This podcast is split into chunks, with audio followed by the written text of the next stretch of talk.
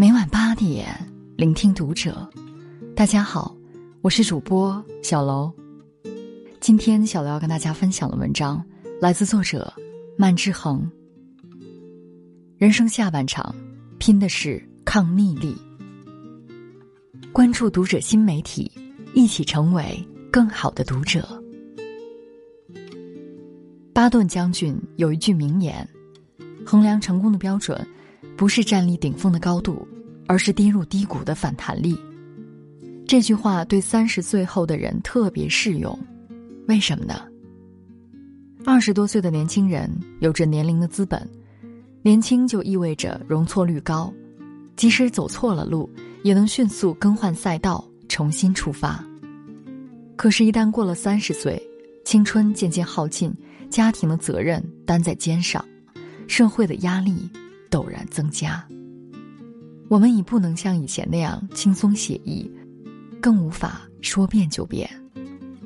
这个时候再遇到挫折，除了死扛，其实无路可逃。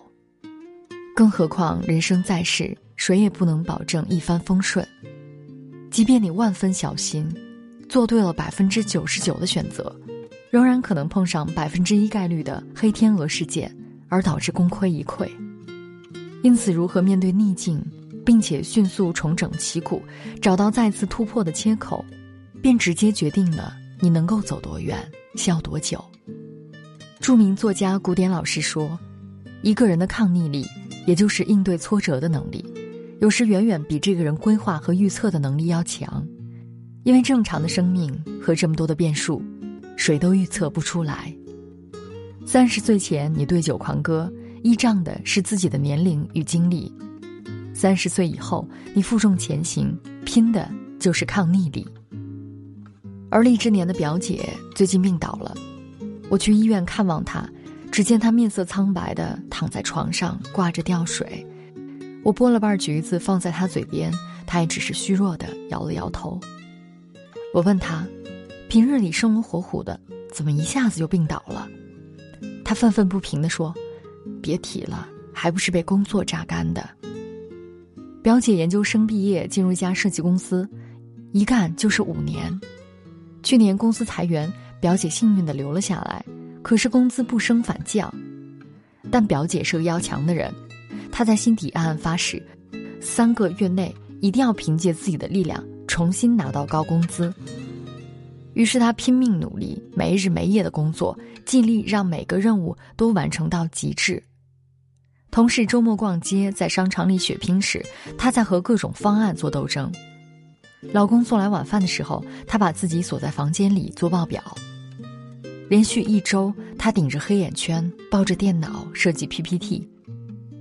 不出意外，不到一个月就病倒了，前面的努力基本白费，老板的脸色也不好看。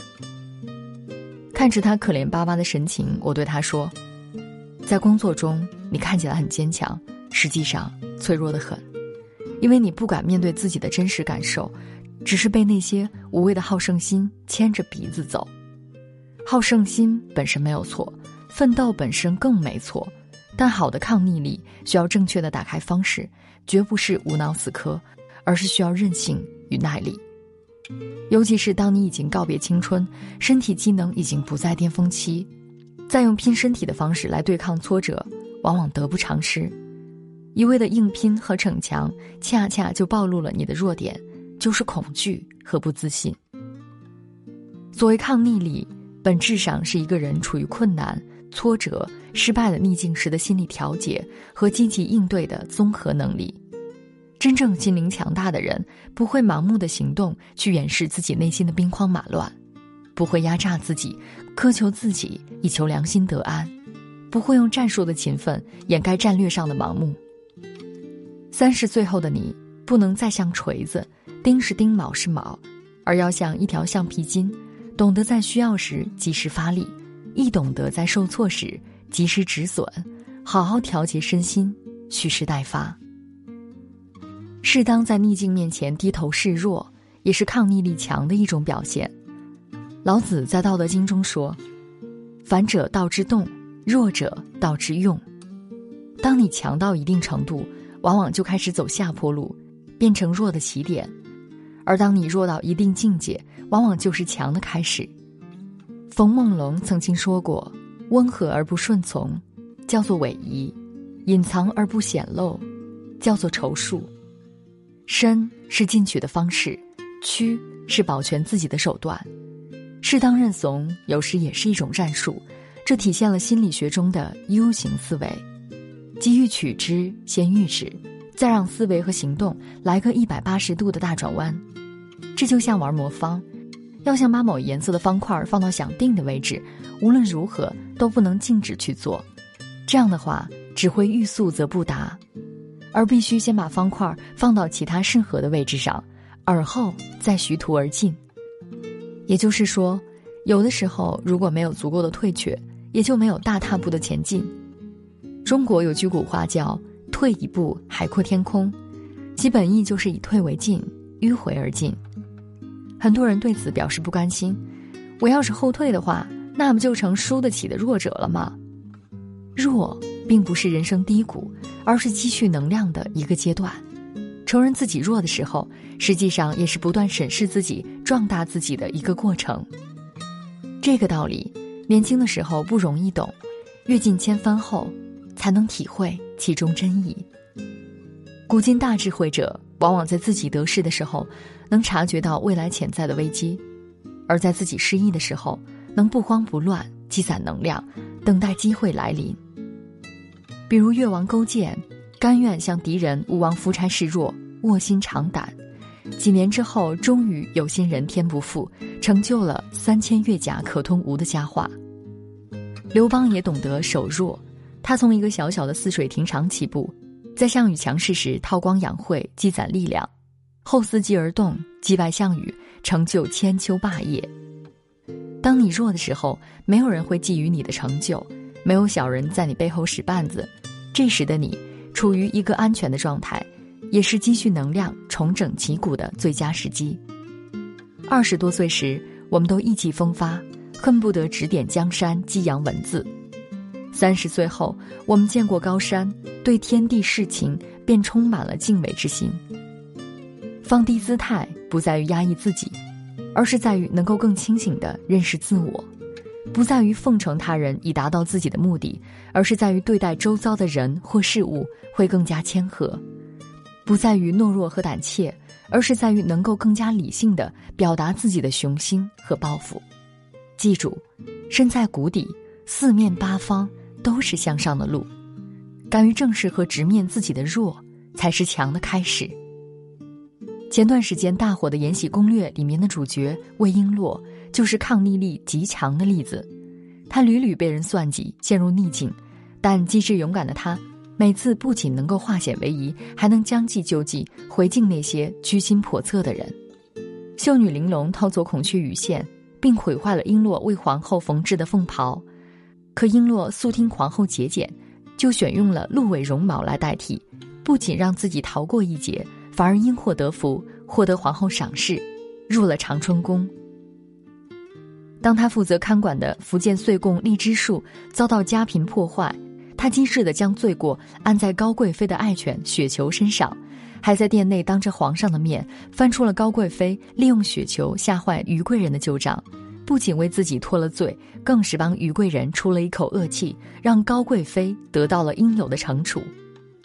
他能够一次次的化逆境为顺境，靠的不仅仅是谋略，更多的是勇气和不疾不徐的姿态。魏璎珞身处波谲云诡后宫，自然成长的要快一些。我们普通人一般不会面临那样险恶的环境，可是人到三十，如果你还不懂得如何面对逆境，那这一辈子早晚会栽大跟头。不懂得逆境皮衣的人，从来都不是生活的智者。励志传奇尼克胡哲刚出生时就没有四肢，在外人眼里，他就是一尊残破的雕像。在行动方面，这副躯体带给他的是灾难。他无法走路，无法写字，但这并不妨碍他思考和说话。他嗓音富有磁性和感染力，思路清晰，语言幽默。他从几乎是绝境的状态下一路攀爬，把自己的缺陷变成激励亿万人的宝贵财富。明代大思想家王阳明，三十六岁便奸臣贬斥到当时还是燕瘴之地的贵州龙场，险些丧命。可是他却在如此艰难的环境下潜心治学，最后龙场悟道，开创阳明心学，终成一代圣人。古语有云：“盖文王居而演周易，仲尼厄而作春秋，屈原放逐乃赋离骚，左丘失明绝有国语，孙子鬓角兵法修炼，不韦签署世传吕览。”孙子孙膑也好。屈原、吕不韦也罢，都是在人到中年时遭遇厄运，又是在逆境中迸发出惊人力量。可见逆境并不是你人生的坟墓，而是你新事业的摇篮，是否极泰来之前的过渡阶段。它带给你的经历、勇气和智慧，是多少金钱都无法买来的。周国平在面对苦难中说过这样一段话：苦难之所以成为苦难。正在于它撼动了生命的根基，打击了人对于生命意义的信心，因而使灵魂陷入巨大的痛苦。一种东西能够把灵魂震醒，使之处于虽然痛苦却富有生机的紧张状态，应当说必然有某种精神价值。横看成岭侧成峰，换个角度看，逆境与成功有时是相辅相成的。真正的强者不因幸运而固步自封，也不会因厄运而一蹶不振。他们善于从顺境中找到阴影，从逆境中找到光亮，时时校准自己前进的目标，把逆境转换为有益于自己成长的方向。说一千道一万，三十岁以后的你应该看清生活的真相，同时保持对生活的热爱，不要对生命里的苦难充满怨怼。也不要逃避、堕落、蹉跎，要相信，那些人生的苦难终会被我们锻造，成为你日后的勋章。